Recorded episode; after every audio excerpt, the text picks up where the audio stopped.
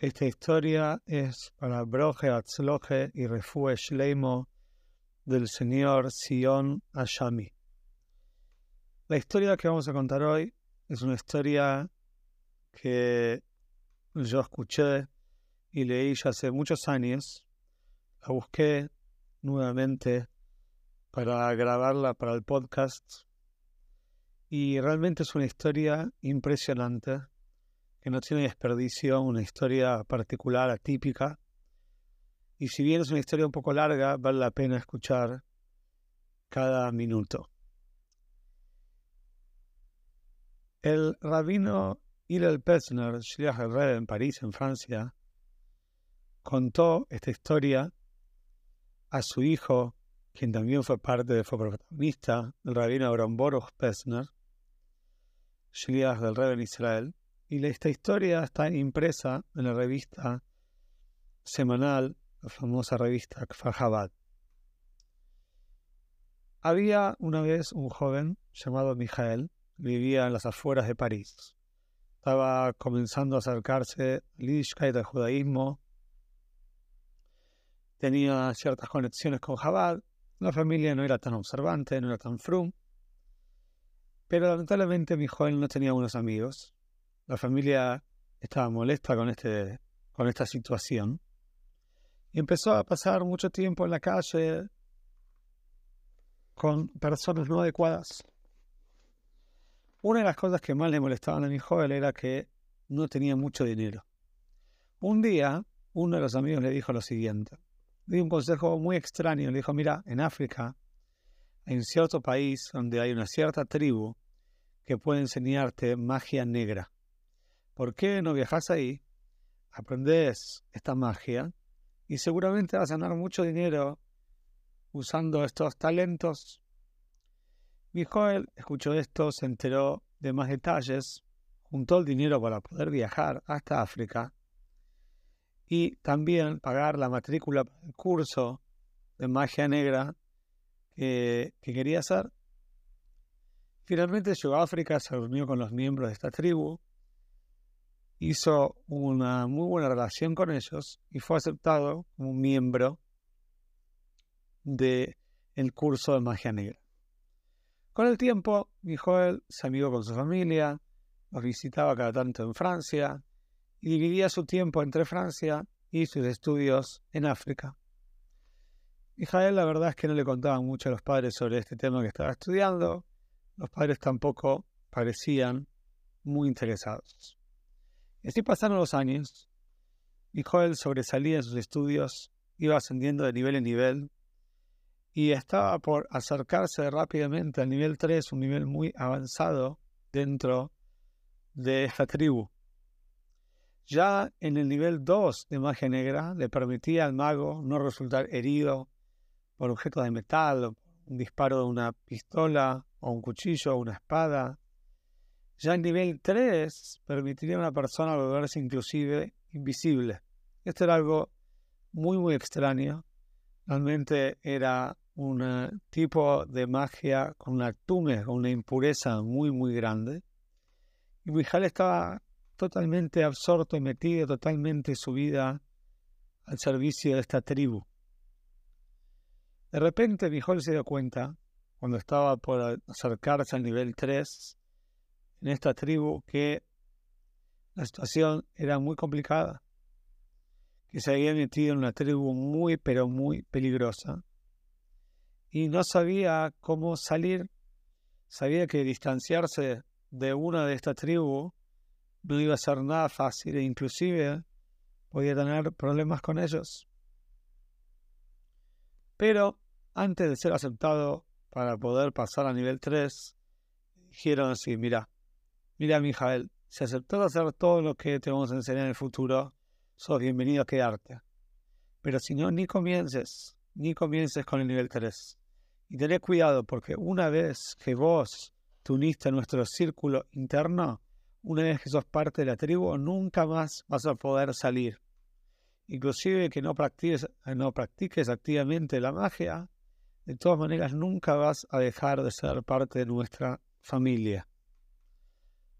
Y si de alguna manera igual querés zafar y querés salir, sabe que te vamos a perseguir y nos vamos a vengar.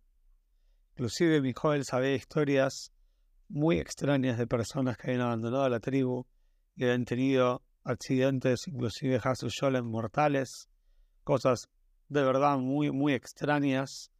Por supuesto, mi joven estaba muy asustado, no sabía lo que hacer. Por un lado quería salir totalmente, pero por otro lado también tenía miedo de la venganza de esta gente. Mi joven incluso llegó a acercarse a un cabalista en Francia le contó toda la situación, pero se dio cuenta que este mismo cabalista no podía ayudarlo. Y el mismo cabalista estaba tan asustado por lo que escuchó que pidió a toda su familia que estaban en su casa que lo rodeen y que no lo dejen solo hasta que mi joven se vaya inmediatamente de la casa.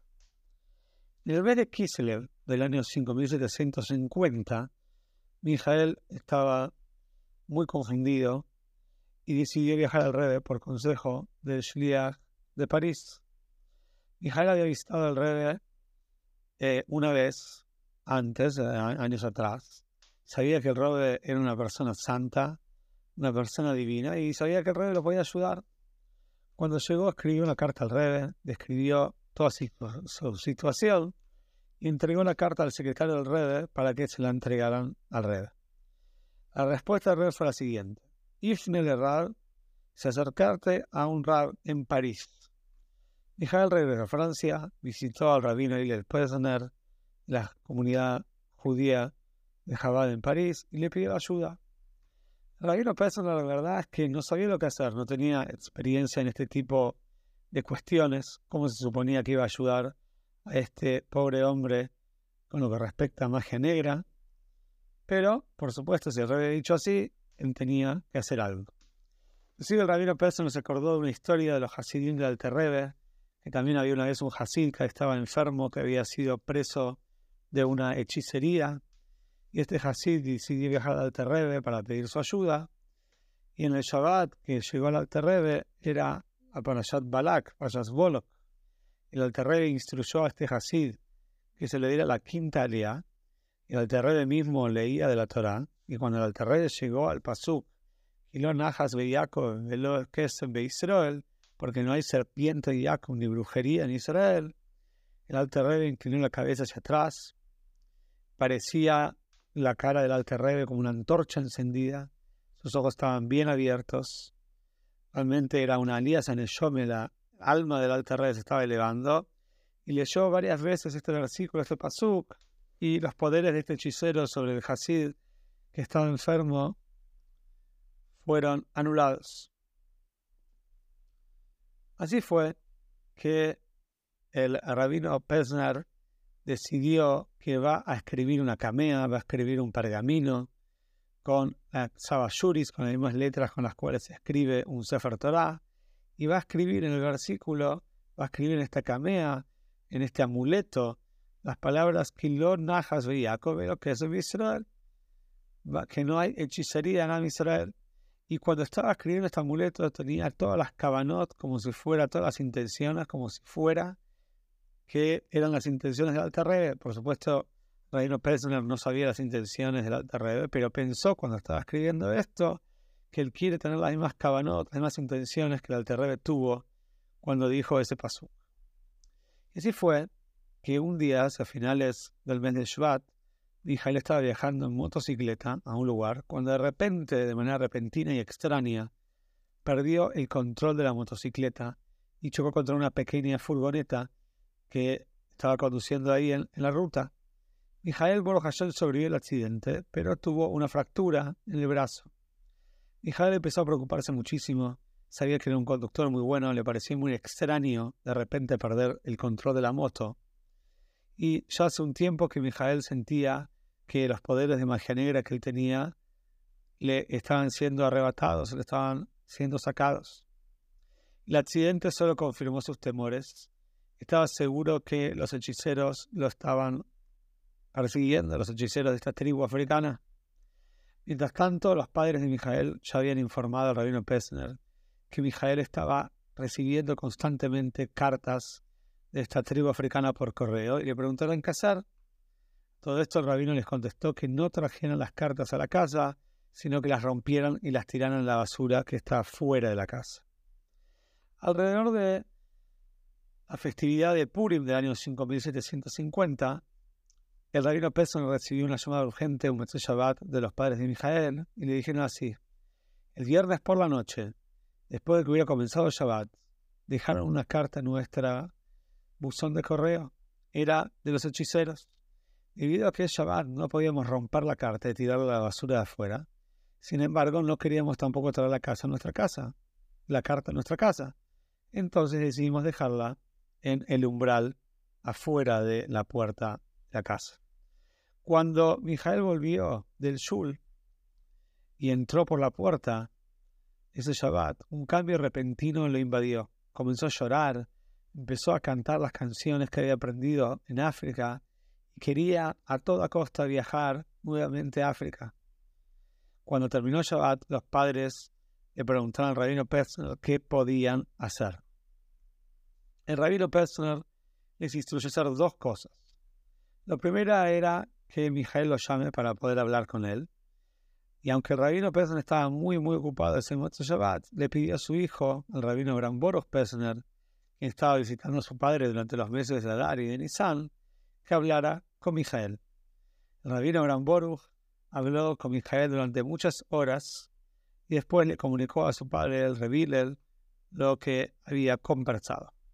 La segunda cosa que el rabino Pesner pidió es que la carta que habían recibido en Shabbat dado que la carta 1 había entrado en la casa, les pidió por favor que metan la carta en agua y que esto anularía la magia negra, basado en lo que dice en la Gemara en el Talmud, que el agua tiene la capacidad de anular los poderes de la magia. Luego debían copiar, después de haber puesto la carta en agua, cuando se seque, debían copiar a mano el contenido de la carta en otra hoja y enviarla. Después, la carta original tenía que ser rota y tirada en la basura de afuera. Los padres de Mijael hicieron todo lo que se les indicó. Y cuando el rabino Pessin recibió la carta, la abrió y leyó su contenido. La carta decía, seguramente recibe nuestras cartas anteriores preguntando por su bienestar y cuánto los extrañamos.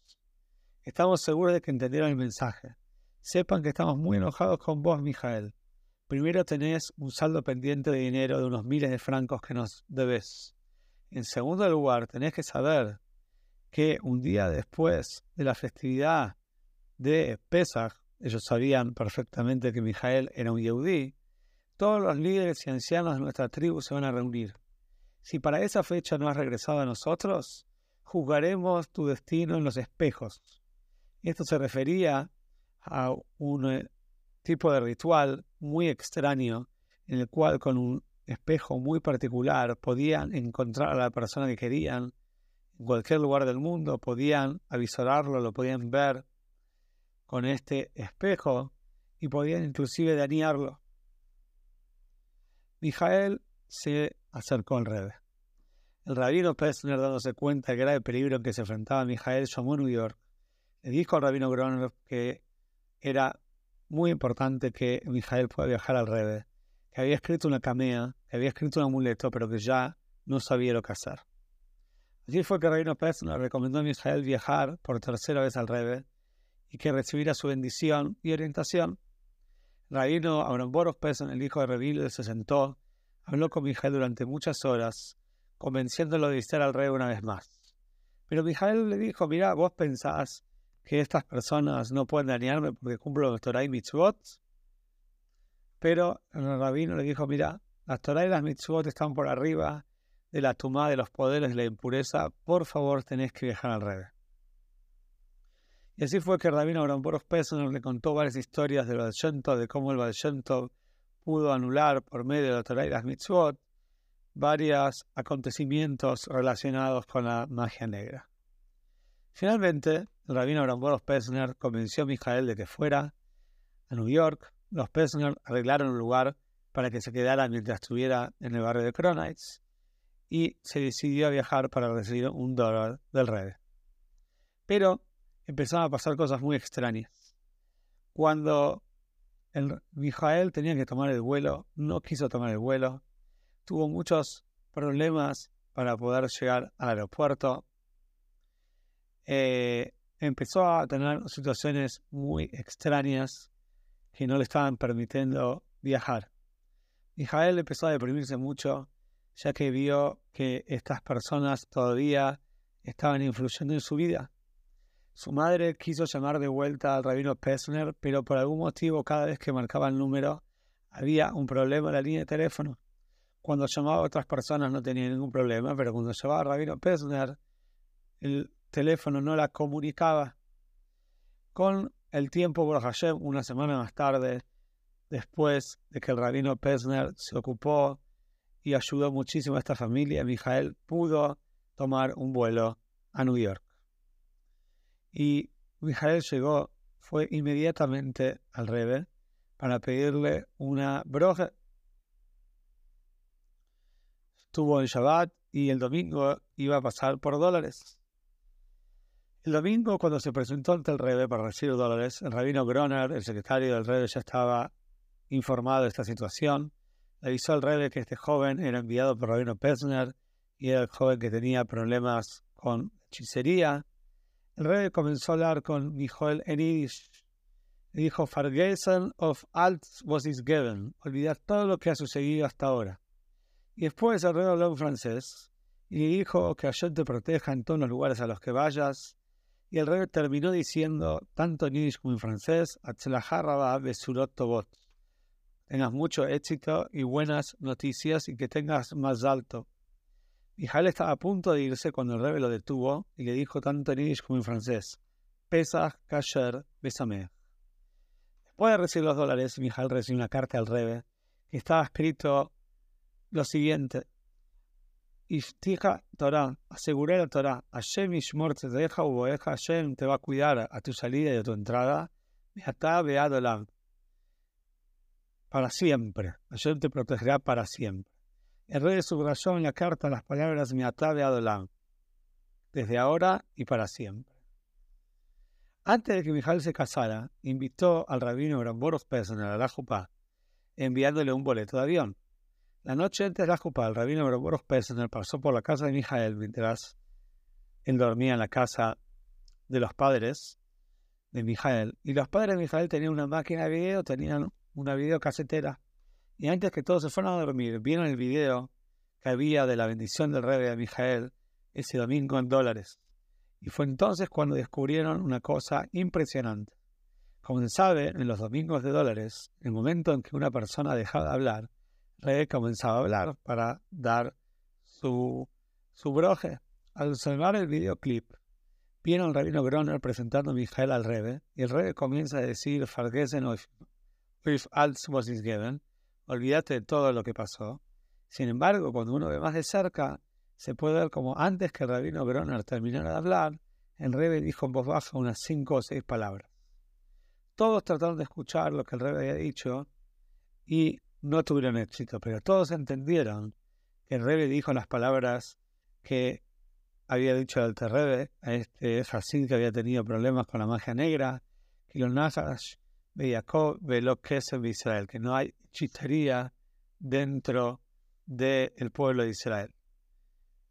Y así fue que en ese momento vino a la mente del rabino Pesner las palabras de Gemara en el Tratado de Julín, dice, Ein que no hay otro fuera de él, de ayer, incluso los hechiceros.